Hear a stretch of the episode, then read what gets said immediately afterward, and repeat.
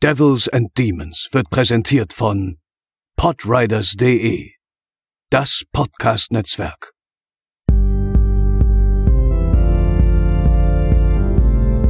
They're coming to get you, Barbara. They're coming for you. Moin moin und herzlich willkommen zur 122. Episode von Devils and Demons, eurem Horrorfilm-Podcast. An meiner Seite befinden sich zum einen Pascal. Hallo. Und zum anderen eine Gästin, die ich mit etwas Spannung begrüßen will, denn als wir vor zweieinhalb Jahren in Folge 44 mit ihr über David Cronenbergs The Fly geredet haben, wussten wir noch nicht, dass diese Episode mal eine unserer besten und erfolgreichsten werden sollte. Und das lag eben vor allem an dieser Gästin, die noch lange Zeit danach sehr für ihren Auftritt bei uns gelobt wurde. Ähm, aber unsere Gästin mag, soweit ich weiß, eigentlich gar nicht so wirklich Horrorfilme, weshalb es natürlich schwer war, sie nochmal ins Programm zu holen. Aber dann fiel uns ein, dass es ja noch die Fliege 2 gibt. Und so mussten wir Sandra nicht zweimal bitten, wieder hier aufzutreten. Hallo Sandra, schön, dass du wieder dabei bist. Hi, ich freue mich auch total. Danke für die lieben Worte. Das wusste ich gar nicht, dass das so extrem beliebt war noch. Ja, doch, da haben wir tatsächlich, ähm, äh, da haben die Leute sich gemeldet und haben gesagt, oh, noch nie, sie hat noch nie gepodcastet, das war ja wahnsinnig gut alles, äh, ähm, die Begeisterung war groß. Ähm, ist es denn tatsächlich so, dass du Horrorfilme per se nicht so wirklich magst? Also ich muss halt sagen, ich war theoretisch wäre ich prädestiniert dafür gewesen in der Zeit, in der ich ja geboren bin, aber das ich habe halt nicht so, ich grusel mich zwar gerne, aber ich habe auch so Angst ins Bett zu gehen. Ich meine, ich habe das ja nun schon ein paar Mal erwähnt, aber auch diese diese Haus der Verdammnisreihe von Stephen King, die finden ja alle teilweise wirklich schrottig und dämlich und blöd und das ist sie auch, ich will das gar nicht abstreiten, aber ich kann ich kann dann nachts nicht schlafen und dann habe ich immer das Gefühl, ich sehe Leute und das ist so ich komme damit nicht so ganz so zurecht, also das ähm, ich muss echt ein bisschen aufpassen, dass mich sowas nicht verfolgt. Ich weiß noch, wo ich habe eine Zeit lang auch mal in einem Internat gelebt und äh, wenn wir da so diese Horrorfilmabende veranstaltet haben, wir haben wir zum Beispiel auch Cabin in the Woods geguckt, den ich persönlich total doof fand oder Haus der 13 Geister oder so, was ich auch so lächerlich fand. Ich weiß es nicht, was es ist. Entweder grusel ich mich zu Tode wegen absoluten, absoluten Blödsinn oder ich äh, muss die ganze Zeit lachen und das ist, es ist sehr kontraproduktiv. Aber ich ja. wage mich so langsam ran. Ich war ja auch äh, bei Halloween jetzt im Kino 2018. Da musste ich teilweise auch ein bisschen viel lachen, aber ich fand den Film ganz nett und es ist irgendwie schon schön, Horrorfilme im Kino auch zu gucken. Auf jeden Fall. Mit Publikum. Ich weiß auch nicht mal, also ich muss halt auch ein bisschen immer an Saw-Franchise denken, was ich ja sehr gerne mag. Und da mag ich das persönlich, also mochte ich sehr, dass die Leute mal applaudiert haben nach den Filmen. Und ich glaube, dass das in Horror Franchises auch so sein kann, weil da die äh, Liebe zu diesem Medium und diesem Genre einfach so groß ist, dass man sich da insgeheim schon so verbunden fühlt. Und ich glaube, in solchen Filmen wird tatsächlich eher geklatscht, als dann ja bei irgendeinem anderen, sage ich mal, Romantik, Film, Drama, was auch immer. Und ich glaube, das, also ja, ihr geht ja höchstwahrscheinlich ins Kino, also wenn man wieder ins Kino auch gehen kann für Horrorfilme, klatschen die Leute da ab und an mal jetzt gerade so bei solchen Franchises, die schon Jahrzehnte überdauert haben? Hm, eher selten, würde ich sagen, ähm, zumindest in Deutschland, aber im Ausland ist es auf jeden Fall äh, verbreitet. Aber auf jeden Fall der Punkt äh, mit dieser, mit dieser ja eher Horrorgemeinschaft, den du so ein bisschen eben angesprochen hast, äh, der trifft auf jeden Fall zu. Also du merkst es auf jeden Fall, dass die, die gerade in diesem Genrebereich einfach die Liebe zu diesem Genre selbst einfach riesengroß ist. Also es gibt, glaube ich, nicht eben zum Beispiel die Actionfilmgemeinde oder die äh, Drama-Gemeinde oder sowas. Ähm, am ehesten ist es vielleicht noch vergleichbar mit, mit Science Fiction, würde ich sagen. Aber auch da eher so ein bisschen, ähm, ja, ich würde, oder formulieren, formulieren wir es anders. Es gibt ja so, so, so diese Die Hard Herr der Ringe-Fans, die Die Hard Star Wars, die Die Hard Trekkies und sowas. Und hier ist es halt ein Genre, auf das sich alle verständigen können. Und ich glaube, das ist schon so einmalig, würde ich sagen, im Filmbereich. Ja, also ja, leider, wie gesagt, ich gucke nicht so mega, mega viele Horrorfilme, leider nicht. Und das ist ja, Macht ich glaube, das hatte ich beim letzten Mal auch gesagt, dass ja letztlich die Fliege eigentlich nur deswegen auch so toll ist, weil es eigentlich eine Liebesgeschichte ist, die geschützt ist durch diese Elemente des Horrorfilms. Und, ja, das trifft ja auf den, auf den heutigen zweiten Teil auch komplett zu. Ja. ähm, Aber wenn du noch mal einen äh, Horrorfilm siehst, äh, Sandra, der dir sehr gut gefällt, dann sag uns unbedingt Bescheid. Dann packen wir den direkt auf die äh, ja, Liste von Filmen, die wir mit dir besprechen können. Ich habe mir jetzt diesen, äh, wurde mir gestern wegen eines Tweets angezeigt, dieser, oh, jetzt habe ich den Namen vergessen, dieser Horrorfilm im Autokino mit Edison Timlin. Den werde ich mir auf jeden Fall angucken, weil ich das Mädchen wirklich gerne mag und ich weiß, dass die auch was kann und ich hoffe, dass die in diesem Film auch zeigen kann, dass sie was kann. Ähm, ja, aber ich äh, werde es natürlich immer mal Bescheid sagen, wenn ich mir was angucke und dann könnt ihr euch aussuchen, ob ihr da meine Expertise haben wollt oder nicht. Lustig wird's bestimmt auf jeden Fall. Definitiv. Wir beginnen jetzt äh, mit äh, The Fly 2 aus dem Jahre 1989 und hören zu Beginn einfach nochmal in den Trailer hinein. Listen. Do you hear it? It's getting closer.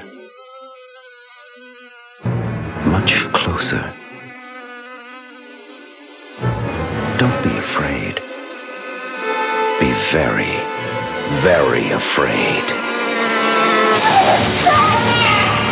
You could finish your father's work. You're as brilliant as he was. Something odd is happening to me, and I don't know what it is.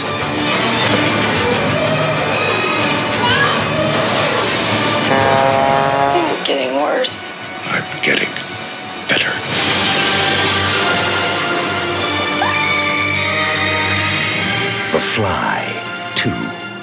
Like father, like son.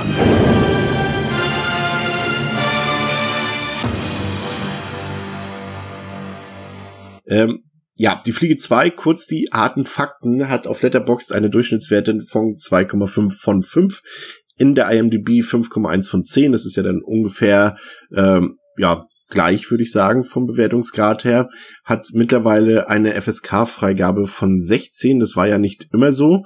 Ähm, es gab ursprünglich eine FSK 18 Freigabe, als der Film rauskam. Er hat, wurde dann aber 1990 direkt ähm, von der BPJS indiziert, ähm, ehe er 2003 wieder vom Index gestrichen wurde. Und 2011 wurde der Film dann von 20th Century Fox neu bei der FSK eingereicht und er bekam dann für die ungekürzte Fassung die eben angesprochene FSK 16 Freigabe. Lustigerweise hat 20th Century Fox aber nie eine Neuauflage darauf aus dem Markt gebracht. Das heißt, ihr werdet den äh, weder auf einer deutschen Blu-ray noch auf einer aktuellen ähm, deutschen DVD finden. Ich glaube, ähm, Sandra, du hast auch noch die alte DVD-Ausgabe, äh, ja. die ja auch schon out of äh, print und äh, glaube ich, ja, nicht mehr so günstig erhältlich ist. Also es ist tatsächlich gar nicht so einfach, den Film irgendwie zu Gesicht zu bekommen äh, in heutigen Zeiten, was irgendwie auch schade ist, oder? Ja, und vor allen Dingen, ich muss so lachen, weil ich den damals aus absoluter Langeweile noch bestellt habe und den zu einem sehr humanen Preis bekommen habe und mir dachte, na gut, wenn du den ersten hast, musst du vielleicht doch mal den zweiten haben. und ich war echt überrascht, äh, als rauskam, dass es den so nicht mehr gibt. Also ich bin ja, was das angeht, nicht so, ähm, nicht so dahinterher wie ihr. Also finde das ja dann immer raus und denke mir, ah, so war das damals. Aber äh, da war ich echt überrascht. Also Allein deswegen muss die DVD natürlich jetzt erstmal hier bleiben und äh, darf sich ja. fröhlich äh, zu den anderen gesellen. ähm, der Film hat damals 38 Millionen Dollar eingespielt, war jetzt doch schon tendenziell ja, jetzt kein Mega-Flop, aber schon Flop und er hatte eigentlich auch kaum Konkurrenz an den Kinokassen. Am Box-Office gab es damals noch, glaube ich, den ersten Bill und Ted-Film und The Burbs, ähm, aber ansonsten Aha. war da eigentlich nichts. Das heißt, er hätte eigentlich durchaus das Potenzial gehabt, mehr einzuspielen, aber äh, es wird, glaube ich, so ein bisschen uns durch den Podcast begleiten die Aussage, ja, das ist vielleicht gar kein so schlechtes Sequel, aber es ist vor allem ein Sequel, was niemand wirklich gebraucht hat, oder Pascal? Also ich weiß nicht, ähm, versetz dich mal in die Lage ähm, eines Kinozuschauers in den 80er Jahren, du hast damals die Fliege 1 gesehen und hm. äh, denkst dir so, ja, ich warte jetzt ganz dringend noch auf den zweiten Teil. Ich glaube, das wäre bei kaum jemandem so gewesen, oder? Äh, nee, ich kann es mir tatsächlich auch nicht vorstellen. Also mh, Nee, also es ist auf jeden Fall kein Film, wo man jetzt so denkt, ah, und jetzt bin ich mal gespannt, wie es weitergeht. Es ist vielleicht ein Film, wo man sich denkt, oh, sie machen noch mal etwas. Ähm, ist ja cool, vielleicht wieder ein Film mit Jeff Goldblum, hat mir Spaß gemacht. Ähm, aber nee, äh, generell wahrscheinlich nicht. Und ähm, ja, dass man jetzt auch dann deswegen äh, Ja, nee, also das, was du gesagt hast. Ich kann mir nicht vorstellen, dass damals großartig jemand wirklich auf das Sequel gewartet hat. Ähm, nee. Ja. Irgendwie nicht wirklich, ne? ja. Nee, es ist schwierig. Ähm, geschrieben wurde die Story größtenteils von Frank Darabont, äh, der ähm, bekannt ist für seine Drehbücher zu Shawshank Redemption, ähm, Stephen Kings The Mist, Green Mile und ähm, Nightmare on Elm Street 3 tatsächlich. Äh, Regie geführt hat Chris Wallace, der ähm, zuvor die Spezialeffekte gemacht hat für eben äh, die Fliege 1 oder andere Filme wie Scanners, Haus 2 oder Arachnophobia. Ähm, in der Besetzung ja, das ist eigentlich eine typische 80er Jahre Besetzung, Sandra, würde ich sagen. Eric Stolz, äh, immer so ein bisschen belächelt, ähm, der Schauspieler. Ähm, also mir ist er jetzt so ein bisschen, ich hatte gerade auch in diesem Jahr schon ein paar viele Filme mit ihm geguckt, lustigerweise irgendwie Anaconda nochmal, ähm, das Original zu Little Women und, und New Kids. Und ich weiß nicht, irgendwie ist er so ein Schauspieler, ich weiß nicht, er ist kein, kein richtiger Sympathie, Sympathieträger, also er kann auch kaum Sympathieträger spielen aber trotzdem freue ich mich, wenn er irgendwie besetzt ist. Ich kann das irgendwie so schlecht beschreiben. Wie ist dein Verhältnis zu ihm? Oh Gott. Ich, also Eric Stolz, muss ich ehrlich sagen, fand ich immer sehr unsympathisch. Der war für mich immer diese Missgeburt von Veronica und Seth. und der, was ich bei dem aber wirklich toll finde, ist nicht seine Arbeitsweise, weil das ist ja so ein Method Actor, also der will ja wirklich mit seinem Rollennamen angesprochen werden, weswegen ja es ja dann damals mit Marty McFly auch nicht so gut geklappt hat und der immer sehr ernst sein will. Aber ich kann über Eric Stolz erstaunlicherweise mehr lachen, als dass ich den wirklich dramatische Sachen abnehme. Ich liebe den zum Beispiel, der hat jetzt die letzten sechs Jahre bis 2019 äh, sowohl produziert als auch Regie geführt. Die äh, Dramaserie oder Drama-Polit-Serie ist ein Mix aus House of Cards und The Good Wife, Madame Secretary und da spielt er auch noch diesen verkorksten alternativen Bruder von äh, der Außenministerin und ich kann über den sehr gut lachen und ich muss sagen, ich finde den auch in Ist den nicht wunderbar total toll und wo ich immer ja. dran denken muss, das war so die erste Figur neben John Travolta in Pulp Fiction, die ich sympathisch fand, weil der den äh, Typen da so bekloppt gespielt hat. Ich mochte das sehr gerne. Und vorher war der für mich wirklich nur halt diese Missgeburt. Also tut mir leid, das so offen zu sagen, aber so ist es. Aber in Madame lange gebraucht. ist richtig gut. Ich habe lange gebraucht, um überhaupt zu verstehen, dass er, äh, oder zu verstehen, äh, das zu erkennen, dass er äh, Lance in Pulp Fiction spielt. das ist mal lange an mir vorbeigegangen.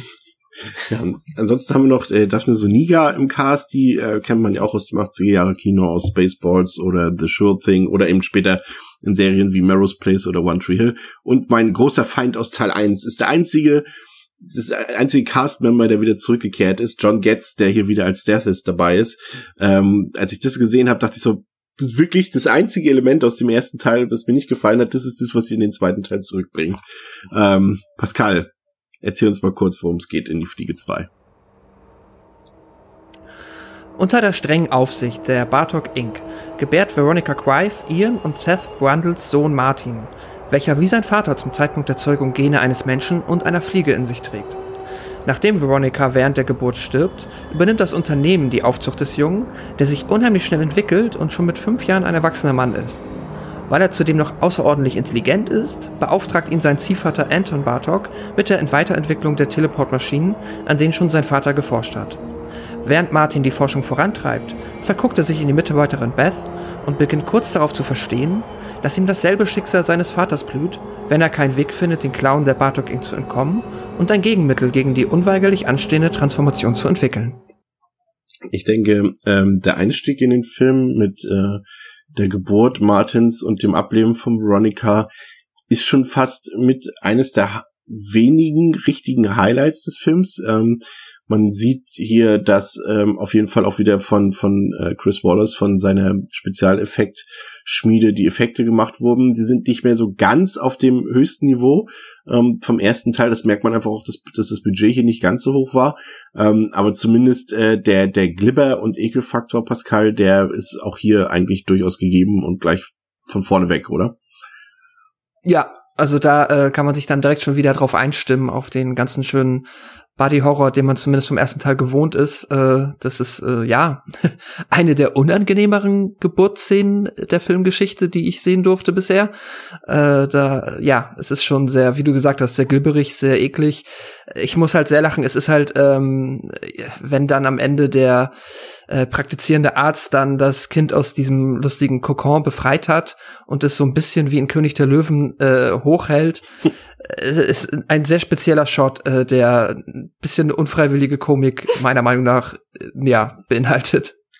Ja, es ist ja ohnehin etwas merkwürdig, Sandra, wie hier äh, verfahren wird. Ich kenne jetzt das Prozedere in den Vereinigten Staaten nicht, wie das so ist, wenn jetzt ein Kind geboren wird und äh, vollweise ist, äh, direkt nach der Geburt, dass dort ein ähm, einfach ein, ein, ein wissenschaftliches Unternehmen ähm, die Hoheit äh, und Obhut über das Kind automatisch ohne irgendwelche Verhandlungen oder Gerichtsverfahren behält. Seltsam unlogisch, oder? Ich, also, ich habe mir auch Notizen gemacht und ich, es gibt viele Punkte, wo ich diesen Film mehr als unlogisch finde. Und diese Geburtsszene, also ich habe bei Die Fliege 2, das wird höchstwahrscheinlich mich jetzt auch ein bisschen noch durch diesen Podcast begleiten, immer das Gefühl, dass man so ein bisschen schlecht klauen wollte. Und es gibt ja auch in der Fliege 1 diese Geburtsszene und ich weiß nicht, da fand ich jetzt auch, also da war ja David Cronenberg, der Regisseur des ersten Teils, damals auch der Gynäkologe und, und das wirkte halt irgendwie noch so ein bisschen realistischer. Das war mir einfach zu viel Drama, zu viel Geschrei, zu viele Leute, die alle so absolut überhaupt nicht interessant waren. Das ist auch so ein Thema, was ich bei dem Film irgendwie hab. Und diese, ich weiß nicht, wie es euch ging, aber ich war auch echt ein bisschen enttäuscht, dass diese, der Kokon so ganz anders war. Also das gefühlt alles in diesem Film anders ist als im ersten. Also die, die Art und Weise, wie sage ich mal, im ersten ist es die Made, diesmal ist es ein Kokon, auch wie dieses Baby dann da rausgeholt wird, also gefühlt ist es am Anfang wie so ein, ja, viel, viel kleiner und dann wird es halt so hochgehalten wie Simba und ist halt riesengroß und ähm, diese Sache mit äh, Bartok Industries, dass die ja letztlich dann die Hoheit über dieses Kind haben, ist genauso fraglich, äh, wieso dieses Kind eigentlich Brundle heißt. Es müsste eigentlich so heißen wie Veronica, weil die beiden waren nicht verheiratet. Seth Brundle in dem Sinne interessierte ja im Prinzip gar keinen mehr und der hat ja gar mhm. keine Vaterrechte in dem Punkt, also hat er nichts mehr unterschreiben können. Wo steht ja, bitte können Sie das Kind Brundle nennen und da hätte Veronica vorher auch noch heiraten müssen. Also da fängt es bei mir schon an, wo ich sage, oh, schwierig. Mhm. Also ich habe das ich, ich habe das tatsächlich also jetzt so verstanden, dass das Kind halt eigentlich auch, wie man glaube ich im US-amerikanischen sagt, so off the grid ist. Also dieses Kind ist jetzt auch nicht irgendwo irgendeiner anderen, ähm, äh, ja, dem äh, Jugendamt-Äquivalent oder was auch immer für eine Organisation in den USA dafür zuständig wäre, bekannt. So habe ich es verstanden. Das haben die halt von Anfang an so ein bisschen wie Truman Show halt nur ohne Live-Übertragung halt einfach innerhalb der Corporation geheim gehalten, oder? Ja. Also so würde ich es so. vielleicht auch beschreiben. Also das. So habe ich es zumindest verstanden. Aber ja, es ist trotzdem alles sehr seltsam und ja, ich stimme dir da auf jeden Fall zu. Die Frage ist halt auch, also der spielt ja sieben Monate nach die Fliege. So, was ja eigentlich, also eine Frau braucht ja, also eine menschliche Frau braucht ja neun Monate, um ein Kind auszutragen, also damit es gesund und vollständig auf die Welt kommt im besten Falle und ähm, was wir uns natürlich alle wünschen und die äh, die sieben Monate sind ja dann gleich nochmal ein Beispiel dafür, dass, dass mit diesem Kind ja irgendwas wieder nicht stimmen wird. Aber was ich nicht begreife, ist auch dieser Kokon. Weil theoretisch groß, ist ja ne? die Gebärmutter ein Kokon drumherum und jetzt hat dieses Kind aber nochmal ein Kokon und es ist so, also man kann ja jetzt wirklich richtig gemein sein und sagen, so ich möchte gern Antworten darauf haben, Chris Wallace, aber so wie ich den jetzt in den wenigen Interviews gesehen habe, auch jetzt nochmal ähm, auf der DVD des Erstlings 25 Jahre später, ich glaube nicht, dass der mir die Antworten geben könnte. Ich könnte ihm jetzt einen Brief schreiben mit äh, hier, das finde ich doof und das finde ich doof, warum bist du da drauf gekommen und hüttete und dann würde der mich angucken und sagen, ich glaube, seine Antwort wäre wahrscheinlich, wir brauchten halt diesen typischen Horror-Opener im Sinne von, es wird danach erstmal lange Zeit nichts Ekliges mehr passieren. Ja. Und deswegen brauchen wir zumindest für den Start einmal schon mal irgendwie einen ekligen Opener. Und deswegen haben wir hier schon mal ein bisschen was verbaut. Und äh, ich, das so wirkt das auf mich halt. Es ist natürlich an den Haaren herbeigezogen. Ich Ähm, ja, aber wir sehen, etwas ist mit dem Kind schon nicht normal und äh, man hat am Anfang schon mal so einen kurzen Igitt-Moment und dann kommt ja erstmal lange nichts. Es ist Das ja ist so, auch so dass, was, ne, dass sie da mit so einer Eröffnungssequenz reingehen und dann den Vorspann bringen. Hätte man vielleicht als Hommage auch nicht machen können. Also, dass man vielleicht Ich- wieder einfach nur mit einem Vorspann anfängt und dann. Das ist, so- das ist, glaube ich, einfach der Punkt, dass ähm, der erste Film eben sehr untypisch ist für die 80er Jahre und dieser Film hier, der zweite, eigentlich viel typischer, typischer ist für die 80er Jahre. Der ist hier, ähm, das werden wir im weiteren Verlauf auch noch ähm, feststellen, dass hier natürlich die die Philosophie und die Metaebene und und äh, und auch die gesellschaftlichen Dinge, die im ersten Teil noch so relevant waren, spielen ja hier im zweiten Teil überhaupt keine Rolle mehr. Das ist ja einfach straightes straightes Monster-Kino hier und, und der erste Teil, der hat ja halt viel mehr Ebenen zu erzählen und äh, viel mehr Themen auf diesen Ebenen zu erzählen und äh, deshalb ist das, glaube ich, einfach hat der erste Teil diese Sonderstellung und der zweite Teil ist einfach das, was man normalerweise von den 80er Jahren in so einem Genre-Film erwarten würde. Ich glaube, das ist es dann einfach. Also es ist eher nicht zu fragen, warum macht dieser Film das so, sondern eher zu fragen, warum hat der erste Teil das so gemacht? Und äh, ich glaube, das ist so ein bisschen das, das Ding und und äh, die mh, in, im, im weiteren Verlauf äh, lernen wir dann noch Martins, also äh, nee, gehen wir nochmal kurz zurück, also ich wollte auch nochmal drauf eingehen, äh, dieser Kokon, der ist ja auch wirklich so riesengroß, also eigentlich hätte Veronica das ja durchaus schon vorher feststellen müssen, dass da irgendwas, also das passt ja auch gar nicht in ihren Körper rein, ne, wenn ich das jetzt mal so rein anatomisch, Pascal, ähm, skaliere, Ja, irgendwie passt es nicht. äh, wahrscheinlich nicht, nein. Äh, ja, Ah, der Film macht sich da einfach gar nicht die Mühe, irgendwie da irgendwas äh, da ver zu versuchen, eine Logik aufzubauen. Das ist dann, glaube ich, in dem Moment einfach egal. Es ist ja auch einfach, glaube ich, nur ein Plot, also Plot-Device oder sagen wir mal einfach nur eine Vereinfachung der Geschichte, dass halt dann Veronica währenddessen halt auch stirbt. So, dann ist sie halt auch off the grid und dann, ähm, ja, muss man da auch nicht weiter irgendwie sich irgendwas ausdenken, was, ähm, ja, mit ihr dann noch geschieht. Auf jeden Fall ja- wächst. Ja, Entschuldige. Sandra, bitte, nee, mach du. Der Witz ist ja irgendwie auch, also hättet ihr euch das so gedacht, dass sie am Ende vom Teil 1 jetzt, natürlich, wenn sie den anderen Weg genommen hätte, würde es den zweiten Teil nicht geben, aber hättet ihr gedacht, dass sie dieses Kind ausgetragen hätte? Hättet ihr gedacht, dass Death of Bones, der die ja eigentlich liebt, will, dass sie dieses Kind austrägt? Obwohl man damit rechnen kann, dass sie da vielleicht sterben wird? Ja, es, Ist schwierig. Ist auch die Frage, wie freiwillig das jetzt am Ende war, ne? Das ist ja auch alles so ein bisschen. Mich erinnert es so ein bisschen an an an ähm, Halloween 6, Pascal. Erinnerst du dich noch, als als ähm, Jamie dunkel. in, in, in, in den in den Fängen des äh, dieses Okkults dieses Zirkels, okkulten Zirkels war ähm, und da dieses Baby Ah. austragen sollte oder musste, sie war ja quasi dort gefangen genommen und äh, so ein bisschen hatte mich das hier an diese Geburtsszene Ja. erinnert und äh, ja, also ich weiß Also das nicht, Gefühl ich glaube, es ist halt einfach ein auch. Plot-Device, wie Pascal schon sagt, der einfach, um irgendwie das Ding in Gang zu bringen, irgendwie vorhanden sein muss. Ist natürlich immer Die haben ihr wahrscheinlich auch erzählt, dass das ganz normal ist. Wahrscheinlich haben sie gesagt, ja, komm her, mach eine Untersuchung. Oh ja, das sieht aber gut aus. Ja, ganz, das hat mit der Fliege nichts mehr zu tun. Das ist nur ein reiner Mensch da drin. Alles cool. Ja, ich frage mich halt auch, wenn sie Gina Davis äh, wieder bekommen hätten für den zweiten Teil, ob dann die Rolle von Veronica äh, etwas größer geschrieben worden wäre. Ich, also ich glaube auch, das ist eher aus produktionstechnischen Gründen ähm, entstanden, dass sie hier direkt in der Opening Sequence sterben musste. Ähm, es ist jedenfalls so, um äh, bei der Handlung zu bleiben, dass äh, Martin, ähm, der ja diese DNA der Fliege in sich trägt, ähm, wächst und gedeiht in sehr schnellem Umfang, also schon äh, sofort viel größer ist als seine äh, Altersgenossen und und äh, auch geistig sich sehr schnell entwickelt und äh, er hat dort ja einen Hund mehr oder weniger, also beziehungsweise dieser Hund ist ja irgendwie, glaube ich, Teil dieser Bartok Industries dort, also der ist, gehört ihm jetzt nicht persönlich, aber dort ist dann eine Szene drin, die mich so ein bisschen verstört hat, weil sie tonal nicht zu dem Film passt. Also es wird ja dort das Experiment äh, mit der Teleportation an diesem Hund durchgeführt und das geht natürlich schief, das kann man sich als Zuschauer auch schon vorher denken, als die Szene beginnt, aber irgendwie hat das nicht so gepasst. Also für mich, äh, auch gerade im weiteren Verlauf, ist der Film doch sehr eher an Entertainment interessiert als an Tiefgründigkeit. Und umso verstörender ist diese Szene mit dem Hund Pascal. Wie hat die auf dich gewirkt? Mm, ja.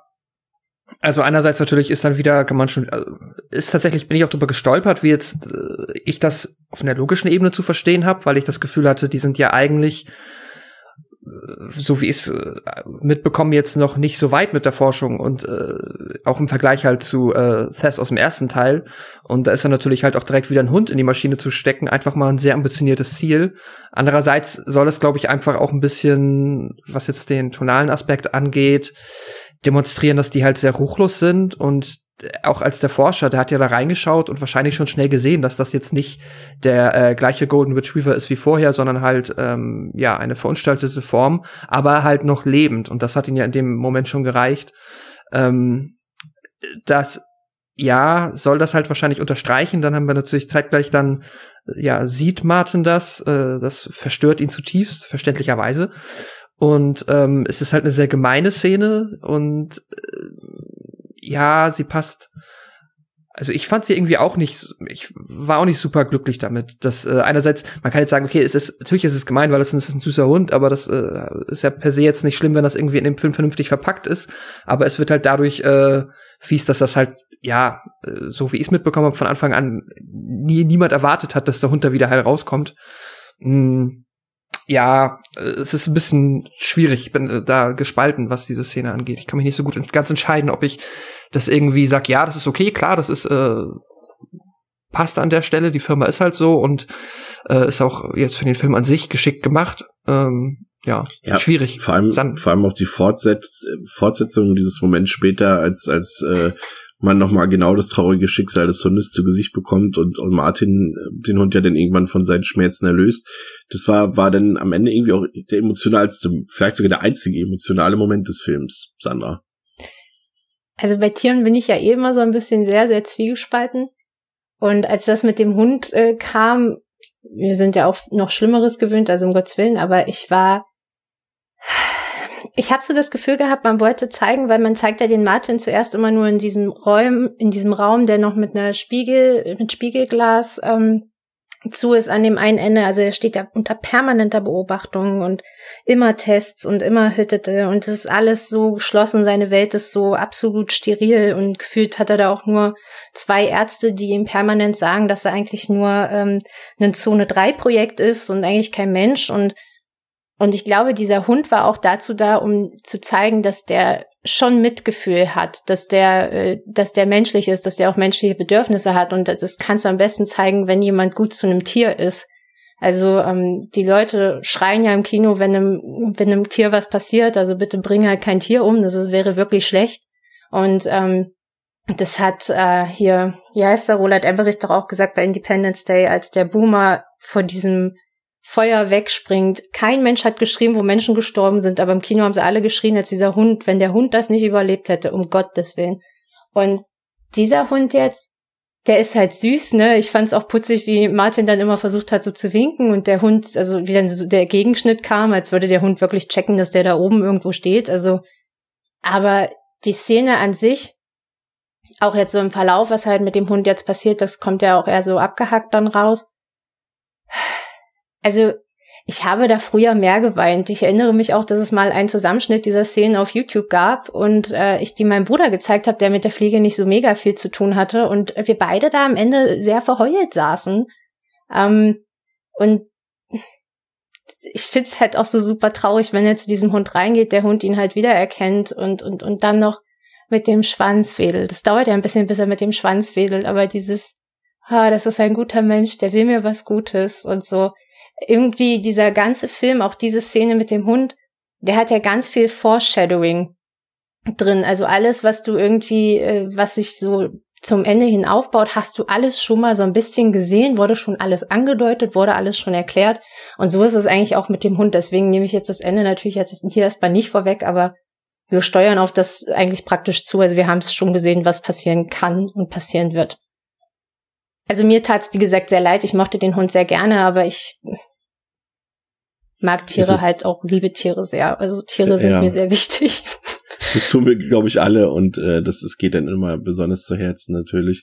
Ja. Ähm, zwischendurch wird Martin dann fünf, ist aber geistig und körperlich schon auf dem Niveau eines Teenagers und Teenager haben natürlich auch Gelüste und deshalb sieht es das Drehbuch vor, dass äh, Martin die EDV-Mitarbeiterin Beth, gespielt von Daphne Soniga, kennenlernt und die beiden Freundinnen sich zunächst ähm, an, ehe sie sich ineinander verlieben und dann gibt es eine ähm, Sexszene, die so ein bisschen darauf hindeutet, die man irgendwie vielleicht auch einfach deshalb direkt hier ins Boot geholt hat, um einfach das ähm, Spiel aus dem Original zu wiederholen, obwohl es jetzt in dem Sinne eigentlich gar keine große Bewandtnis hat, aber ähm, ja, ich fand die Chemie zwischen Daphne Soniga und Eric Stolz ja irgendwie nicht so wirklich vorhanden. Also für mich hatten die irgendwie auf der Leinwand keine richtige Chemie. Ich habe denen das nicht so abgenommen, was jetzt auch daran liegt, dass es jetzt vielleicht nicht unbedingt äh, Güteklasse A Schauspieler sind, aber da habe ich schon ein bisschen mehr erwartet. Also da, da ist es mir,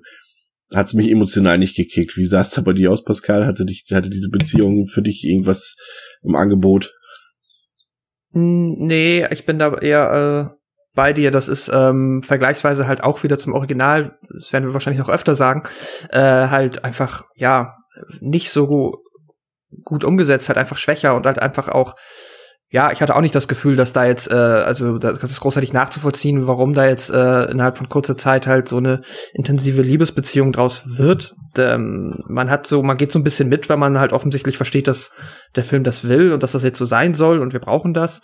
Aber das, ähm, ja, haben schon äh, eine Million Filme vorher und später und nachher dann auch noch besser und glaubwürdiger inszeniert. Das ist ja halt auch so semi und ich würde dir auch recht geben, dass das mit Sicherheit auch daran liegt, dass zum Teil da halt auch, ähm, ja, das Talent dafür nicht in dem Maße dafür da war, aber auch der Film und das Editing hat da jetzt nicht unbedingt dazu beigetragen oder auch das Drehbuch. Ähm, es wirkt ein bisschen seltsam und das macht halt dann vor allem später schwer, äh, ist schon mal so ein Foreshadowing, wenn es dann halt dann darum geht, nachzuvollziehen, warum die Figuren halt füreinander ähm, auch trotz der Umstände dann noch so viel empfinden und auch sich so viel füreinander einsetzen. Da ähm, ja, der Film ist ja halt eh sehr stark dabei, immer ähm, mit Timeskips zu arbeiten, ein bisschen nach vorne zu spulen. Äh, da ja, gelingt es halt nicht immer so wirklich dann, die äh, zwischenmenschlichen Beziehungen so zu etablieren, dass es wirklich glaubwürdig rüberkommt. Wie authentisch war das für dich, Sandra? Überhaupt Diese Teenager-Liebe? Also ich fand, ich fand die Anfangs, äh, wo sie sich kennenlernen, sehr süß. Also grundsätzlich, wie man die, äh, die Fliege in diesem Film immer so eingebaut hat, auch mit diesem, wo er doch dann den Glaskasten anfängt und dann die Fliegen sich um seine Hand versammeln und dann so da bleiben oder halt, wie sie dann diese Angelroute ausschlägt unter dieser wie hat sie es genannt, äh, Anglerfliege dran hat oder so. Ich hab, bin noch nicht so bewandt an dem Thema. Und das war schon also das Kennenlernen war sehr niedlich, weil es auch ein bisschen originell war. Die beiden kriegen ja auch genauso wie Seth und Veronica so eine selten dämliche Montage, wie sie so ein bisschen anfangen daran zu arbeiten. Die wäre höchstwahrscheinlich auch ganz toll gewesen, wenn die Musik noch ein bisschen kraftvoller gewesen wäre, aber naja. Ähm, ich, ich weiß auch nicht, wie es euch ging, aber ihr habt die Sexszene ja jetzt auch schon angesprochen. Ich meine, man hat im ersten auch mehr Sex als im zweiten. Ähm, ich fand, es gibt wenige Szenen, wo ich wirklich so das Gefühl habe, was man damals hat, wenn man im Fernsehen was guckt, was man vielleicht nicht unbedingt mit den Eltern sehen möchte. Das ist, bei dieser Szene habe ich dieses Gefühl, da muss aber schon niemand neben mir sitzen. Ich finde die so, so merkwürdig und widerlich und unnatürlich. Und ähm, ich, boah, ich, also ich muss bei den beiden wirklich auch ein bisschen lachen. Wenn ich es nicht besser wüsste, würde ich auch sagen, die könnten auch Bruder und Schwester sein. Es würde genauso gut funktionieren. Ich weiß auch nicht, ob da einfach das Ego von Eric Stolz zu groß war, um seinen Anspruch für Martin Brundle da gerecht zu werden, dass er das Mädchen einfach irgendwie komplett ignoriert hat. Ich fand das jetzt nicht, mhm. also es berührt einen nicht so sehr wie viele andere große Liebesgeschichten unserer Zeit. Also es äh, ja, es, äh, hat's für euch dann auch immer, also hat das für euch noch mit reingespielt, der Faktor, dass er halt auch jetzt ja de facto fünf ja, ist? Also das ist ja, ich meine, natürlich wird einem erklärt, dass er sich schneller entwickelt und dass das deswegen per se jetzt nicht anders ist, als wie wenn er erwachsen wäre, aber er ist halt trotzdem fünf. Ja, also, ich fand das, das hat mich nie losgelassen während des Films. Mich auch nicht. Er ist halt wirklich fünf und, und auch so wie er das so spielt, das ist, also, vielleicht ist das auch so diese Naivität, also, ja, das ist so ein Thema, das will man einfach nicht anpassen, aber das, hier, ich habe irgendwie auf IMDb gelesen, dass halt auch darüber nachgedacht wurde, warum Bartok sie eigentlich nicht ähm, komplett entlässt, sondern sie ja dann im Laufe des Films versetzt, damit sie mit ihm nicht mehr in irgendeiner Form zusammenarbeiten kann, weil sie ja im Prinzip eigentlich, also die hätte dafür eigentlich in den Knast gemusst. Aber andererseits haben wir ja nun schon gesagt, höchstwahrscheinlich existiert Martin Bundle für das US-amerikanische ähm, System der Erzählung der Menschen, die es auf dieser Erde gibt, überhaupt nicht. Deswegen ist es vielleicht auch einfach nur komplett egal. Da sollte man vielleicht auch noch mal ganz kurz erwähnen, dass äh, Martin mittlerweile auch noch eine Wohnung bekommen hat. Also er ist ja nicht mehr in diesem Räumchen. Also zum fünften Geburtstag gab es da mal eine eigene Butze, die aussieht wie das Wohnzimmer der Tenners bei Alf. Aber es, ähm, ich, also ich fand es nicht sonderlich authentisch, muss ich gestehen. Ich konnte jetzt mit ihr auch nicht so richtig was anfangen. Das ist aber für mich eines der großen, großen Mankos dieses ganzen Films. Alle sind furchtbar blass. Da ist kein Charakter oder irgendein Gesicht, an dem du länger hängen bleiben willst, weil die einfach dich nicht so überhaupt nicht interessieren. Ich weiß nicht, wie es euch da ging, aber ich hatte echt, also hatte damit wirklich richtige Probleme.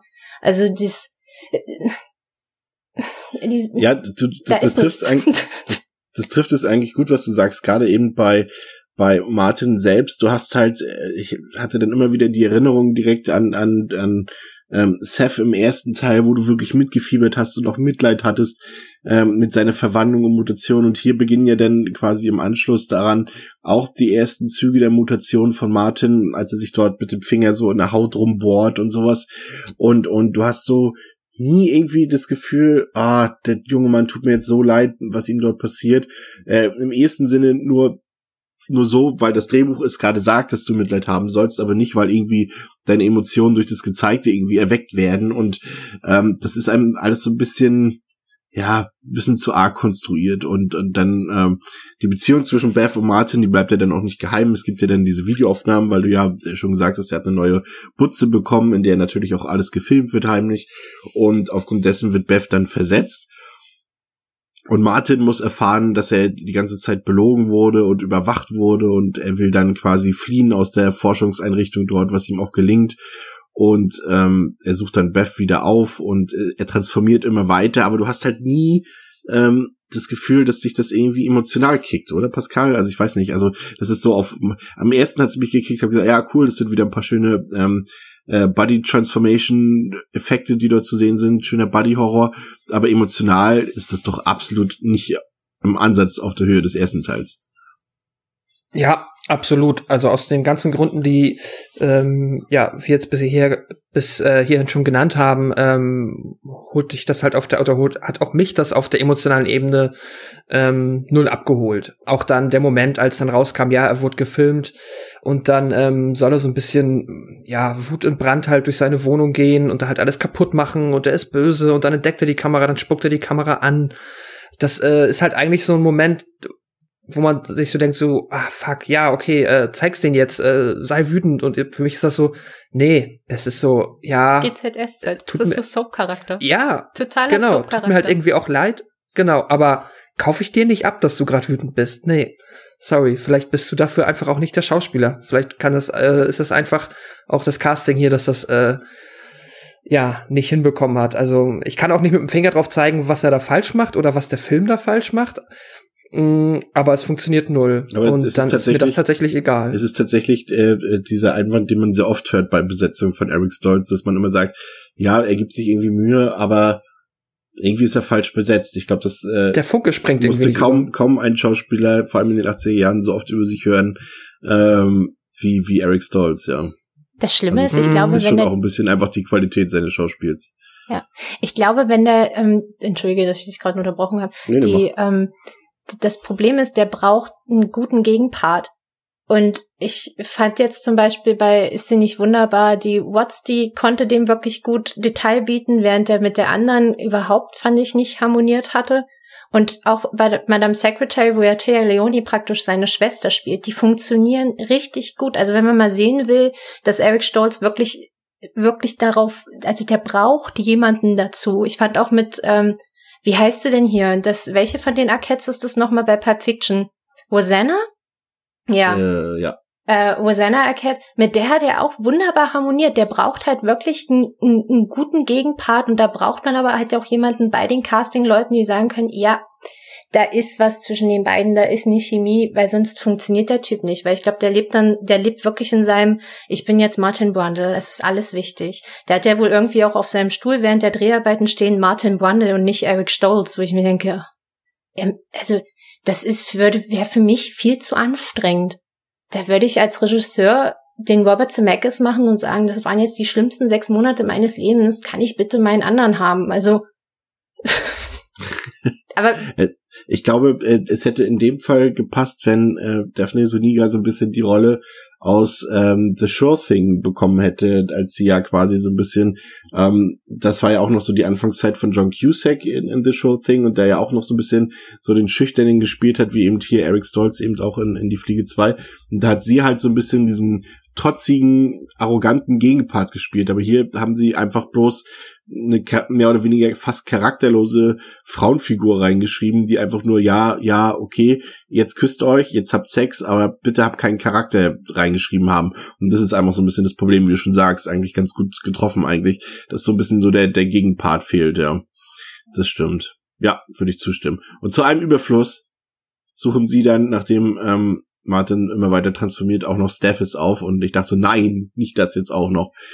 Aber äh, seine Rolle ist ja dann doch äh, eher kurz gehalten und äh, ja, ich weiß nicht, ob sie überhaupt förderlich oder sinnvoll für den Film war. Vielleicht ist sie auch nur drin, weil man dachte, da kommen wir haben mindestens einen Schauspieler gekriegt, den wir hier den wir hier äh, nochmal wieder an Bord bekommen haben. Ich weiß nicht so recht, fand ich jetzt auch eher unnötig. Und das sind dann halt auch die Momente im Film. Und davon hat der Film nicht wenige, ähm, die er dann auch nicht mehr so unterhaltsam sich zeigt, sondern irgendwie auch schon ein bisschen langweilig, Pascal. Ich weiß nicht, hast du dich durchgängig unterhalten gefühlt oder ging es dir da auch so wie mir, dass da schon so Passagen drin waren, wo du dachtest, ja, hätte man noch rauslassen können, ist jetzt vom Pacing her nicht so förderlich.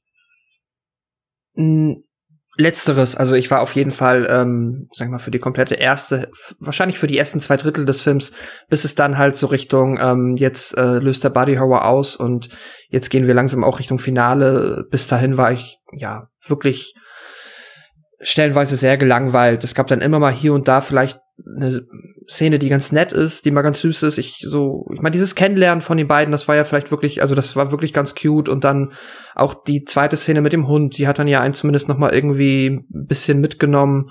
Und ja, ach, da ja, da war hier und da schon was ganz Nettes bei, aber grundsätzlich ja, ich, der Film ist da sehr träge, ist sehr langweilig tatsächlich. Und ich glaube, das liegt doch dran, was Sandra gesagt hat, dass halt hier auch jeder so blass ist. Und dass halt wenn es dann nicht um den Horrorpart geht, dich hier einfach nichts ähm, catcht, nichts holt dich ab.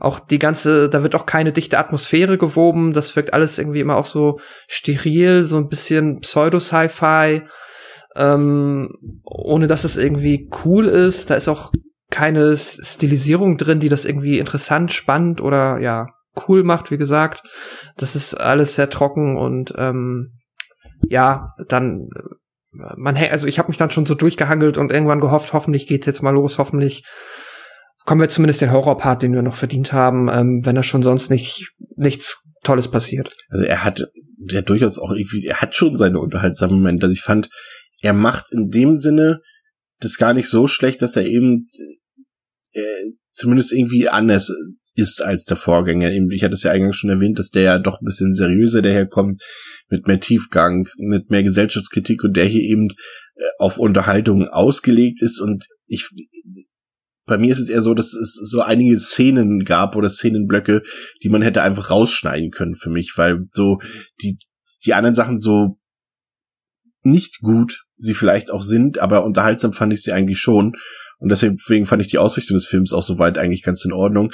Aber er hat halt einfach so ein paar unnötige Szenenblöcke, die man einfach hätte auch rausschneiden können. Aber dann haben wir, Sandra, das große Finale und da muss ich sagen, ähm, hat er für mich doch eine ganze Menge wieder rausgeholt, als es dann wirklich in den Body Horror ging und ähm, Martin ja wieder zurück in der in der in der Laboreinrichtung ist und dann einfach mal Riot geht und dort ähm, vollends mutiert und ähm, eigentlich im Prinzip äh, ein Killing Spree loslegt und alle Leute dort äh, nacheinander umbringt. Und ähm, ich fand gerade ähm, doch die Mutation, also wenn er dann die neue Brundle-Fliege ist in voller Pracht, Effekte technisch sehr gut gelöst. Auch dann muss ich sagen, die die die Ekelhaftigkeiten, die dort kommen, ähm, durchaus ja ansprechend, muss ich sagen. Also gerade effekttechnisch wirklich richtig gut gemacht. Also ich kann mich nicht erinnern, dass ich äh, danach oder davor oder so irgendwie schon mal so ein gutes ähm, Säure-Face-Melting gesehen habe, wie diesem Film und auch ähm, als der Kopf des einen Wissenschaftlers dort vom Fahrstuhl zerdrückt wird. Äh, das waren doch schon beeindruckende Effekte, muss ich sagen. Ich weiß nicht, ähm, wie es dir da ging, ob das generell überhaupt was ist, was dich äh, cineastisch anspricht oder dass du sagst, ja, okay, das ist einfach nur Mittel zum Zweck, um hier noch irgendwas rauszuholen. Wie hast du das Finale gesehen? Also bevor ich darauf eingehe, muss ich noch mal ganz kurz zu John Getz ja. zurückgehen, weil ich nämlich auch Nein. gelesen, wenn das in Ordnung ist. ja, Ähm, na klar. Ich habe äh, gelesen, dass ursprünglich äh, der Grund, warum Bartok es nicht hinbekommen hat, die Leute äh, also, beziehungsweise die Objekte zu teleportieren, man ursprünglich einbauen wollte, dass John Getz praktisch die, also Bartes, äh, Stathis Bones, oh mein Gott, furchtbar, ähm, die Disketten geklaut hat. Was natürlich ideal gewesen wäre, wenn man diesen Kniff in der Handlung drin gehabt hätte, hätte es auch Ja. Sinn gemacht, dass der verdammte Eric Stolz mit dem Auto dahin fährt und sagt, ey Junge, was ist das Problem? Eine Sache, die ich bei der Szene irgendwie auch so absolut bescheuert fand, war irgendwie, wo er dann sagt, er nervte, äh, nervte mich wie eine Schmeißfliege über Seth Bundle, was so äh, pseudolustig war. Auch überhaupt immer diese pseudolustigen Sachen in diesem Film, auch dieser komische Sicherheitsmann, der immer am Pennen ist, wo ich mir denke, warum arbeitest du da? Ähm, und aber ein Satz in dieser Szene, wo die den treffen, fand ich wirklich gut. Und zwar, weil er irgendwie sagt, ich habe mein Arm, meine Hand und meinen Fuß verloren. Das hat mir gereicht. Und dann sagt äh, ja irgendwie, ich glaube, es ist Martin, der das dann sagt, sie haben noch viel mehr verloren. Und das fand ich irgendwie so tatsächlich für diesen Film jetzt in meiner romantischen Ader ein bisschen sehr weitreichend im Prinzip, dass er ja mehr oder weniger sagt, praktisch sein Herz und sein Gewissen, weil er ihm ja nicht helfen möchte. Ich meine, es, auch wenn Martin das Kind von Seth ist, ist es ja auch immer noch ein Teil von Veronica. Das ist ja immer noch ihr Sohn. Und er hilft ihm nicht. Und äh, das wäre, glaube ich, super interessant gewesen. Und an der Stelle kann man auch noch mal erwähnen, dass letztlich ja auch äh, Gina Davis die Rolle nicht genommen hat, weil sie die nicht hätte weiterentwickeln können. Also äh, nur dafür da zu sein, das Baby rauszuquetschen, äh, hätte ich, wäre ich jetzt mir auch ein bisschen zu schade gewesen. Ähm, und was ich auch nochmal sagen muss, das ist jetzt auch nochmal Bezug nimmt auch auf das Finale. Ich glaube, der Grund, warum man bei diesem Film auch so ein bisschen gehetzt wird, finde ich, also der hat ein gutes Tempo, ehe man sich's versieht, ist man eine Dreiviertelstunde schon dabei und denkt, okay, das waren jetzt 15 Minuten, ist, dass jede Szene, ich weiß nicht, ob euch das aufgefallen ist, jede Szene hat immer ein anderes Setting. Man ist immer an einem anderen Ort, man ist nie länger da und das fand ich auch irgendwie so schade, weil man bewusst alles, was im ersten Teil so gut funktioniert hat, das Kammerspiel, sagt, wir brauchen überall was Neues, es muss alles größer sein und böser und gemeiner. Und so ist es am Ende für mich auch bei dieser neuen Buande-Fliege. Ich finde, die hat nichts mehr mit einem Insekt zu tun. Ich finde die Puppe nett. nett wie die kleine Schwester von. Aber die, auch die, warum hat ein Insekt Zähne? Also so ein richtiges Gebiss. Ich finde, die hat halt eher so ein bisschen was von einem Alligator. Ich finde, die hat auch sehr wieder, das fand ich schön, sehr viele schöne menschliche Augen wieder so ein bisschen. Das ist wieder da. Und was ich auch sagen muss, die Effekte sind wirklich toll. Also dieses ähm, schmelzende Gesicht, das hat mich auch immer ein bisschen sehr an Mason Verge erinnert aus Hannibal, aber ich fand das, da kann man nicht meckern. Das ist schon wirklich gut gemacht gewesen. Also das hat schon viel Spaß gemacht, sich das anzugucken. Sogar ich fand das äh, irgendwie ästhetisch. Also, und auch da fand ich so diese Kamera, ähm, Einstellungen ganz schön. Einmal, wo doch Bartok da steht und man dann praktisch die Beine von äh, Martin als Wandelfliege 2 praktisch so hat, was auch im Trailer zu sehen ist. Ja, aber auch das, ich weiß nicht, wie es euch da ging, auch diese Szene, wo er dann, da kommen zwei Sicherheitsmänner dahin. Also ich meine, es ist ja nur Notstand eigentlich in diesem riesigen Labor, dieser sterile Raum. Ja. Erstmal braucht, wieso liegt dieser Kokon, der in einer Woche ausgebrütet wird, nicht hinter einer Sicherheitswand? Warum sitzt die Forscherin davor? Hat er das Geld nicht mehr für gereicht, da irgendwie was hinzustellen, dass das so ein bisschen so Biohazard irgendwas wirkt? Das ist wieder so ein Punkt, wo ich mir sage, oh. Und, und dann schicken ja diese zwei Sicherheitsbeamten, also die schicken ja dann so einen Hund vor, so von wegen, lauf los, greif an. Und dann streichelt ja dieses äh, Bundle, die Bundle-Fliege 2, streichelt ja diesen Hund. Also ich sag mal, ich habe da so ein Vieh, von dem ich nicht weiß, wie stark oder mächtig das ist. Und dann schicke ich einen Hund vor.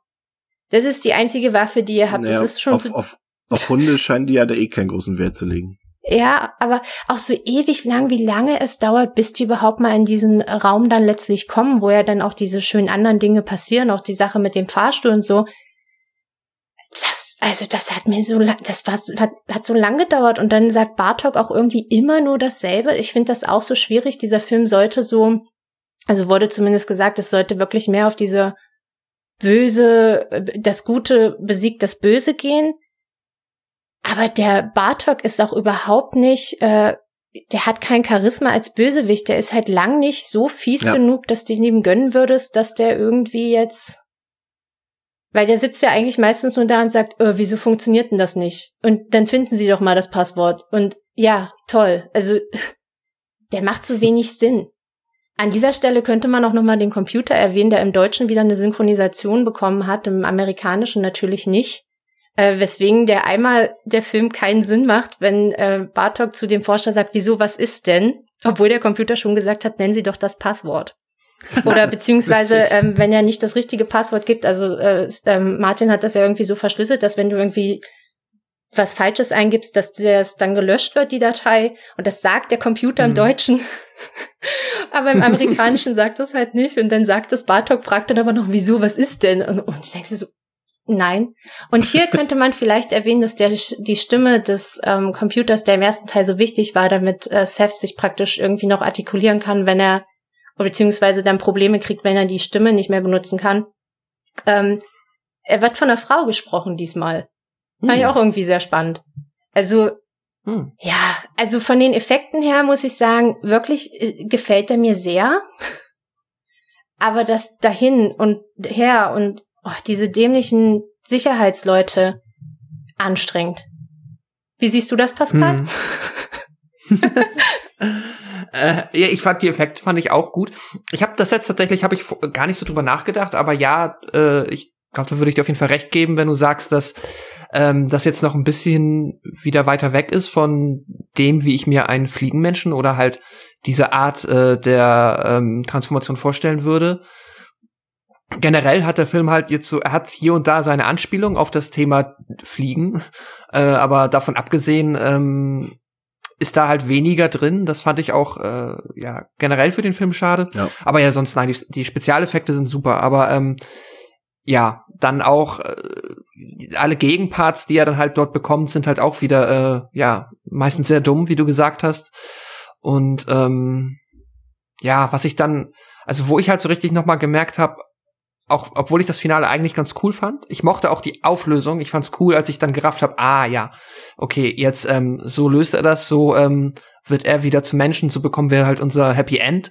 Ähm, das fand ich cool. Aber als er dann halt dieses, wenn es dann wieder um dieses Passwort geht und dann die Auflösung ist, dass das Magic Word, dass er sich als Kind ausdenken würde, sollte und das er niemandem verraten sollte, dass das dann halt Dad ist, äh, da dachte ich, okay, das ist irgendwie eine süße Idee und das müsste mich jetzt irgendwie auch treffen, aber es tut's halt gar nicht, weil es halt irgendwie so egal ist. Und dann, ähm, ja, es ist äh, wieder so ein Kritik, also war so ein, hat mir deutlich gemacht, was der Film da ähm, halt irgendwie versäumt hat aufzubauen, dass mich halt sowas erwischt und ähm, ja, am Ende war ich dann auch nur, war ich dann noch mal erheitert, als dann äh, der neue Bartok aus der aus dem ähm, Teleporter kam und der ähm, alte Martin. Aber man kann ihm ja zumindest nicht vorwerfen, dass er, dass er für diesen Spannungsaufbau, der eben äh, so schwankt zwischen unterhaltsam und sehr zäh, ähm, zumindest kein Payoff bietet, oder? Also ich fand schon, Nee, dass das das. Finale schon entschädigt für vieles, was davor Ja, also auf geschehen der, auf oder nicht der, geschehen ist.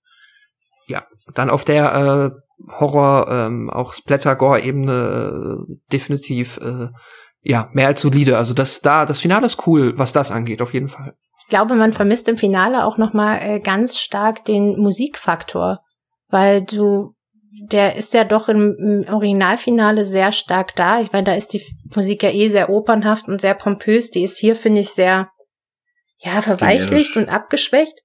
Und ich kann mich nicht so richtig dran erinnern, ob da im Finale überhaupt mal so ein kleines Tönchen zu hören war, außer wenn jemand eine Metalltreppe hochlief oder runterfiel oder diverse andere Dinge passierten. Der ich, also das, das Ende, muss ich sagen, ich war richtig überrascht, dass äh, in dem ähm, sehr deformierten Bartok-Körper ja tatsächlich ein Mensch steckt. Äh, hätte ich nicht gedacht. Ich dachte zuerst auch so ein bisschen, dass es wieder eine Puppe ist, aber da hat tatsächlich der äh, Chris Wallace seinen Bruder reingesteckt. Das fand ich irgendwie auch ganz witzig. Also, Hm. dass da eigentlich so ein Mensch hängt und dann die ganze Zeit so rumkrabbeln muss. Aber ich, äh, ja, so m, Längen äh, juckt es einen wirklich nicht so. Und das mit dem, mit dem, mit dem Magic Word, sage ich mal. Ich habe ja immer am Anfang so gedacht, als ich den vor vielen, vielen Jahren das erste Mal gesehen habe, würde es dann auch wieder dieses Cheeseburger sein, die Martin höchstwahrscheinlich nie zu essen bekommen hat. Aber die, ähm, das hatte so ein bisschen, ich finde, dieser ganze Film hat den Charakter eines, ähm, ja, Filmabsolventen Films. So, Chris Wallace hat halt, sage ich mal, immer Puppen gemacht und die macht er auch ganz toll, da kann man nicht meckern, der Oscar mehr als verdient. Aber er hat halt wirklich versucht, so Elemente reinzuhauen, die, also wenn, wenn Martin da durch dieses, als Kind durch diese Forschungslabore geht, dann dachte ich zeitweise immer an Danny aus Shining, weil die Kamerawinkel mich ein bisschen dran erinnert haben und einmal auch dieser komische Boden an der Küche im Overlook Hotel.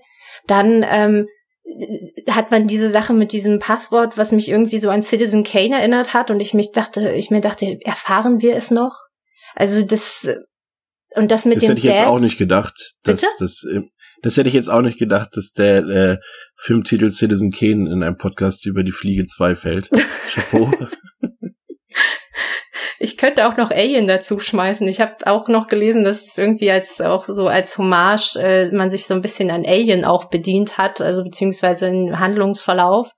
Ähm, muss ich gestehen, ich habe die Alien-Filme letztes Jahr gesehen, aber so richtig dolle lange dran, also nochmal gesehen, aber ich ich mag halt den ersten immer sehr, weil am Ende die Katze überlebt, aber ups. Aber das ist ähm, sehr ja schwierig. Also der ich dieses Dad, ich weiß nicht, wie es euch ging, aber wo er sich ja auch diese Videos anguckt, Bartok sagt ja irgendwann zu ihm, äh, frag doch deinen Vater. Und äh, das ist ja nun mal unser bekannter, wunderbarer Seth Brundle. Und dann gibt's ja einmal diese Aufnahme, die ja wirklich so gedreht worden ist, dass, wie Veronica äh, Jeff damals ja auch aufgenommen hat, also was es ja nicht in den Film geschafft hat. Und dann ja einmal, was ich ja richtig, richtig hasse, weil ich mir dann immer denke, Leute, seid ihr, glaubt ihr wirklich, wir sind so dumm? Eine Szene aus dem Film zu nehmen, wo die Kamera definitiv nicht lief, um dann praktisch zu erklären, wo Seth das erklärt, dass die Fliege praktisch mit reingekommen ist, kurz bevor ihm das Ohr abfällt. Da fühle ich mich als Zuschauer, auch wenn das jetzt nur so diesen Charme eines B-Movies hier hat, ein bisschen, ja, auf den Schlips getreten. Also da, da habe ich so das Gefühl, okay, der Film muss ja nicht dumm sein. Also ihr habt da einen Cronenberg-Film, der wirklich gut ist und verarscht doch jetzt nicht euer Publikum. So. Also deswegen fand ich auch die emotionale Ebene mit dem Dad. Ja, das war ganz süß, aber eigentlich auch nicht. Wobei in Bezug darauf, dass Bartok ja eigentlich sein Ziehvater sein sollte, kann man das dann natürlich, also ihr merkt, man kann mehr in den Film reininterpretieren, um die besser reden zu wollen, als er vielleicht ist. Hm. ja, ich habe es halt so irgendwie auch verstanden, dass es äh, quasi, ach, du hättest das Kennwort doch, du hättest das doch wissen müssen, dass du bist doch, ähm, also hättest du das nicht nur geschauspielert, dass du jetzt hier als sein Vater ähm, auftrittst, er hat ja auch darum gebeten, dass er ihn dann ach, ab jetzt bitte Vater nennt oder Vater nennen darf, Mhm. ähm, dann hättest du das ja wissen können, so nach dem Motto. Ich habe so das Gefühl gehabt, das wollte mir der Film damit sagen. Oder halt auch einfach noch mal darstellen, wie enttäuscht er jetzt davon ist, weil er halt als Kind, er, ist ja immer noch ein Kind, aber naja, oder wie auch immer, ist ja egal, aber als Kind-Kind halt wirklich ähm, Ge äh, Gefühle für seinen Vater in Anführungszeichen empfunden hat. Ja. Und ähm, jetzt gibt er halt Vater ein, um dann äh, seinen Vater ja zu töten, quasi. Äh, aber ja, also es ist halt von der Idee gut, aber dafür hat der Film halt vorher irgendwie das nicht geschafft, das ähm, richtig aufzubereiten. Ich gebe dir aber vollkommen recht. Ich bin mal gespannt, Chris, wie du es empfunden hast. Ich fand den Film jetzt auch noch mal was Soundtrack angeht. Ich habe dann zwischenzeitlich drauf geachtet und ja, es ist schon hier und da wird ein bisschen mit Soundtrack versucht, ähm, eine äh, Spannungskurbel auch zu drehen und das hier und da geschickt einzusetzen, aber grundsätzlich fand ich den Film recht still. Aber ich weiß nicht, ob das jetzt einfach nur so ein subjektiver Eindruck ist, weil mir der Film sonst nicht so gut gefallen hat. Ähm, Mhm. aber es ist mir auf jeden Fall nie äh, bewusst äh, wahr, also ich habe es nie wahrgenommen, dass da viel Soundtrack passiert im Hintergrund. Weiß ich nicht. Nee, das ist, ähm, liegt zum einen daran, dass der halt ähm, sehr generisch ist und irgendwie, ja, du das Gefühl, nicht das Gefühl hast, dass dieser Score ähm, für diesen Film komponiert wurde, sondern eher irgendwie aus einer Schublade rausgeholt wurde für Horror-Allzweckeinsatz oder sowas und ähm, dann draufgepackt wurde. Also ist mir jetzt auch nicht in Erinnerung geblieben. Ähm, ja, tatsächlich gar nicht, muss ich auch sagen. Also da ist auf jeden Fall, gerade wenn du halt das mit dem ersten Teil vergleichst, auf der Ebene eben nicht so. Aber das hast du ja halt auch generell, ähm, auch was jetzt zum Beispiel Kameraeinstellungen, Kamerafahrten und, und einfach coole Shots angeht, da ist dieser zweite Teil einfach irgendwie so, ja, so straight. Also der erste spielte einfach auch mehr mit dem Zuschauer, mit dem, was er erzählen will, und das macht er hier gar nicht. Deswegen immer wieder dieser passende Vergleich dass der erste Teil eben was Besonderes ist, weil er eben nicht dieses typische 80er Jahre Horrorkino mitgeht. Und der, der zweite Teil macht's eben. Und ähm, ja, können wir auch direkt abrunden, das Ganze. Deswegen mache ich einfach direkt mal weiter. Und, äh, und ich will, muss es halt auch ein bisschen ähm, entschärfen. Also ich finde eben nicht, dass das jetzt ein schlechtes Horror-Sequel ist. Also ähm, der hat auf jeden Fall seine äh, Momente, die ich ihm auch lassen will, auf die ich gleich nochmal eingehe. Aber er ist eben das vielleicht das unnö unnötigste Horror-Sequel überhaupt, was es gibt, weil halt wirklich, glaube ich, bei kaum einem Film äh, weniger nach einer Fortsetzung gekräht wurde, als eben hier bei Die Fliege. Ähm, da der Vorgänger ja im Prinzip auch alles erzählt hat und keine Fragen so in dem Sinne offen gelassen hat. Und ähm, diese Frau Fragen baut der zweite Teil dann erst auf, äh, behandelt sie dann aber eben längst nicht so tiefgehend und spannend, ähm, wie man es sich gewünscht hätte. Er hat durchaus seine unterhaltsamen Momente, ähm, die so eben immer dann gelingen, wenn es Richtung klassisches 80er Jahre Kino geht. Das ist, wie gesagt, alles straight, straight in your face, ähm, ohne große, ja, Ebene, die irgendwie zum Nachdenken anregen würde. Aber gerade eben handwerklich ist der zweite Teil halt deutlich schwächer als, als Cronenbergs äh, Film. Die Musik, wir haben es gesagt, habe ich absolut, obwohl ich den Film erst gestern äh, gesehen habe, ist mir null in Erinnerung geblieben. Die, die, die Kameraarbeit, die Regiearbeit, das ist alles nichts Besonderes. Der Cast ist deutlich, deutlich, deutlich schwächer als im Vorgänger. Ähm, der hat Pacing-Probleme und auch die Geschichte ist halt schwachsinnig. Das muss man einfach auch ganz ehrlich so sagen. Aber er muss sich halt, das Problem ist, er muss halt immer diesen Vergleich ähm, sich geben lassen zu Cronenbergs Film und, und der ist halt eben ein Meisterwerk. Und äh, ich glaube deshalb einfach, dass ähm, The Flight 2 im Prinzip eigentlich mit seiner stumpfsinnigen Ausrichtung das durchaus richtig macht, eigentlich alles. Ähm, und er deutlich besser funktioniert als eigenständiger Film, wenn es eben die Flieger 1 nicht geben würde. Dann würde man sagen, ah, oh, das ist ja ein ganz netter Monster-Horror-Film. Ähm, aber du hast halt automatisch immer wieder diesen Vergleich drin und das ist halt das, was The Flight 2 so ein bisschen zum Verhängnis werden lässt. Und es ist halt ein bisschen schade, dass der erst im letzten Drittel so richtig ähm, mal loslegt und ein bisschen actionreicher und turbulenter und blutiger wird. Und äh, die, die Effekte, wie gesagt, die es da gibt und die, die, die Splatter-Szenen mit dem, mit dem Face-Melting, mit dem Lift, der den Kopf äh, zerplatzen lässt, das sieht äh, richtig großartig aus und lässt auch wirklich mit dem Großteil anderer 80er Jahre Horrorfilme wischt er da den Boden auf, ganz klar. Ähm, aber ja, so ist es am Ende letztendlich ein leicht belächeltes Sequel, was dem Vorgänger einfach nicht gerecht wird, aber auch nicht so viel falsch macht und sich doch eigentlich irgendwie unterhaltsam weggucken lässt, fand ich. Also ich hatte jetzt keine schlechte Zeit dabei. Also mir hat das durchaus Spaß gemacht. Aber der erste Teil lässt sich einfach nicht ausblenden aus meiner Sicht und deswegen ähm, habe ich dem am Ende drei von fünf gegeben. Ähm, das äh, fand ich am, am, am sinnvollsten für mich. Äh, Pascal, dein Resümee. Ja, ähm, ich glaube halt auch, dass der, äh, mir hat der Film overall nicht so gut gefallen.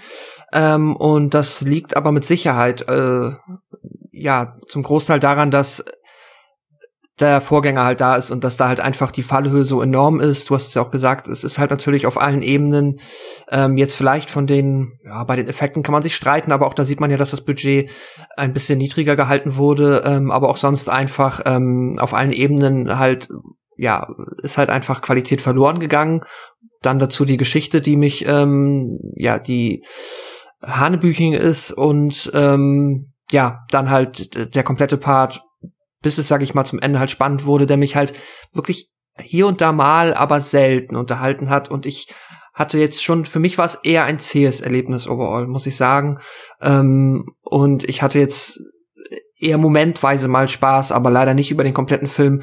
Und ähm, ja, bin da in dem Sinne wahrscheinlich ein bisschen äh, ja noch negativer gegenüber dem Film eingestellt als du und habe dem jetzt im Endeffekt zweieinhalb Sterne gegeben.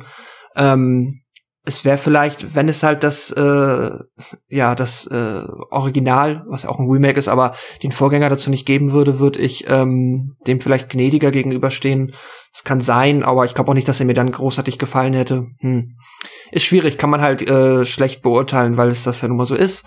Ähm, aber ja, deswegen ähm, mein Fazit, und jetzt bin ich nochmal auf Sandras Fazit gespannt.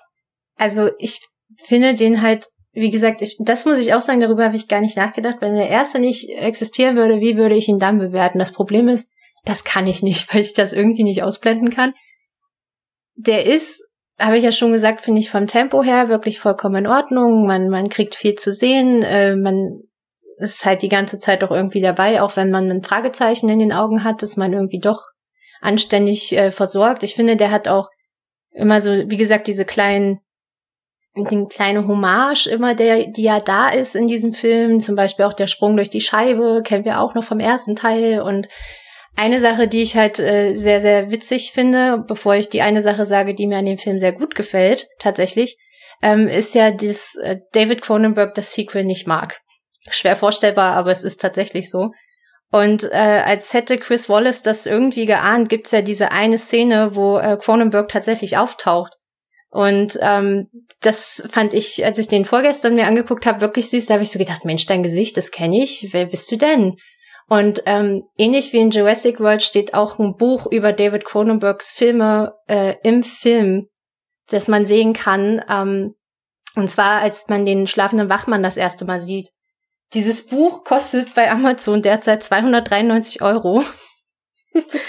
und es äh, nennt sich The Shape of Rage, The Films of David Cronenberg, edited by Pierce Handling.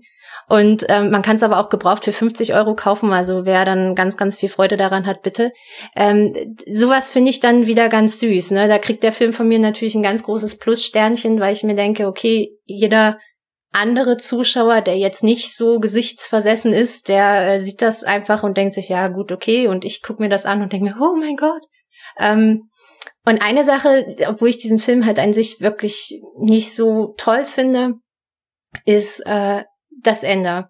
Also ich mag das Ende unglaublich gerne. Der kleinste, kleine, winzige, kleine Teil in meinem Herzen, der vielleicht ein bisschen sadistisch ist, sagt, das ist ein Ende, wie ich es mir wünsche für einen Antagonisten, der eigentlich so böse ist, aber wie gesagt, der Bartok ist eigentlich auch fast nur ein kleines Lämpchen. Also er kommt halt nicht so böse rüber im Film, wie er höchstwahrscheinlich sein soll.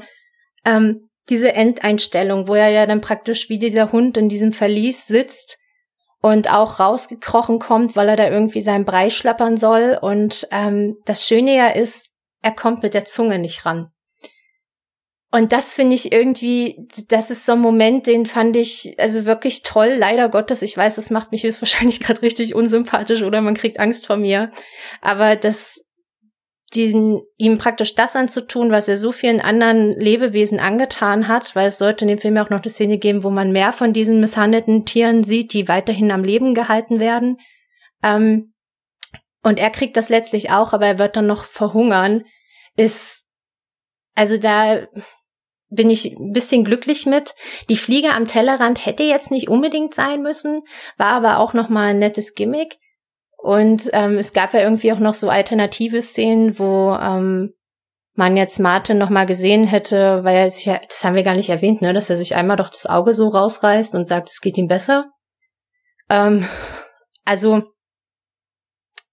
die Endsequenz ist Gold wert, tatsächlich, mag ich sehr gerne, leider Gottes. Ich weiß, es ist nicht sympathisch. Die Sache mit Cronenberg, dieses Buch, wie gesagt, finde ich auch wirklich, ist eine schöne Hommage. Ansonsten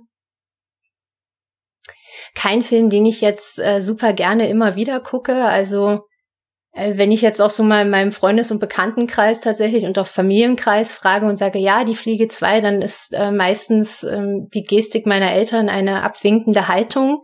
Außer die meiner Mutter, die dann immer mal sagt, ach ja, ich finde den kleinen Martin Brundle, wenn er da mit seinem Helm durch den Gang läuft, eigentlich ganz süß.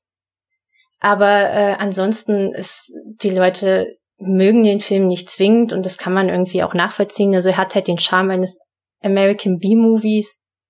Und ähm, wie gesagt, die Effekte sind klasse. Da kann man echt nicht meckern, die sind wirklich schön, wenn auch längst nicht der Charakter aus dem ersten Teil erreicht ist. Aber ansonsten ist das ein Film, der sehr ambitioniert sein möchte. Durch diese vielen Drehorte, durch dieses alles größer, alles besser. Wir machen alles wirklich anders.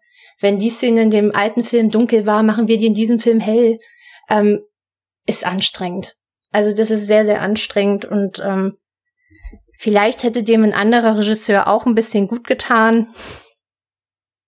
Aber ich finde ihn, also Sternebewertungsmäßig, ich weiß gar nicht, wie viel Sterne ich dem gegeben habe. Ja, 1,5 vielleicht. Also, also wirklich 1,5 im Sinne von, man kennt die Fliege 1 nicht und äh, schläft halt irgendwie gerade auf dem Sofa und dann ist es zwei Uhr morgens und der läuft auf Kabel 1, was er höchstwahrscheinlich nie tun wird, aber und dann guckt man halt die Fliege 2 und ist halt erstmal gut unterhalten. Also aber mehr dann auch nicht. Also äh, wirklich bei mir flacht er halt komplett ab. Und wie gesagt, also Elke Stolz war ja nun jahrelang für mich eigentlich echt so ein Typ, wo ich gesagt habe, von dir gucke ich mir definitiv nie wieder was an. Und da, der musste lange arbeiten, dass er den Status los wird. Also fünf, sechs Jahre hat er daran bestimmt schrauben müssen damals. Ja, äh, wir hoffen, dass wir nicht fünf bis sechs Jahre schrauben müssen, bis du das nächste Mal wieder bei uns zu Gast bist. Vielen Dank, Sandra, dass du uns wieder äh, beigewohnt hast mit deiner ähm, Fliegenexpertise. Ähm, auch wenn es heute ein Film war, der dir persönlich eher äh, ja nicht gefällt, um es mal vorsichtig auszudrücken. Äh, da hatten Pascal und ich, glaube ich, eine etwas äh, spaßigere Zeit mit dem Film. ähm, ja, also vielen Dank, dass du bei uns warst. Sehr gerne, sehr gerne. Und ja, danke. wir hoffen, euch hat es auch gefallen wieder mit uns. Ähm, wir haben ganz vergessen äh, zu sagen, André ist entschuldigt für heute. Ähm, er ist beim nächsten Mal wieder dabei. Und ich wollte noch kurz darauf hinweisen, dass ähm, wenn ihr uns auf, das wisst ihr ja mittlerweile schon, auf Patreon oder auf Steady unterstützt, bekommt ihr früheren Zugang zu unseren neuen Episoden und exklusiven Zugang zu ähm, Spezial- und Bonus-Episoden. Äh, das soll es für heute gewesen sein. Vielen Dank fürs Zuhören bei Devils and Demons mit Chris, Pascal und Sandra. Auf Wiederhören. Tschüss. Ciao. Tschüss.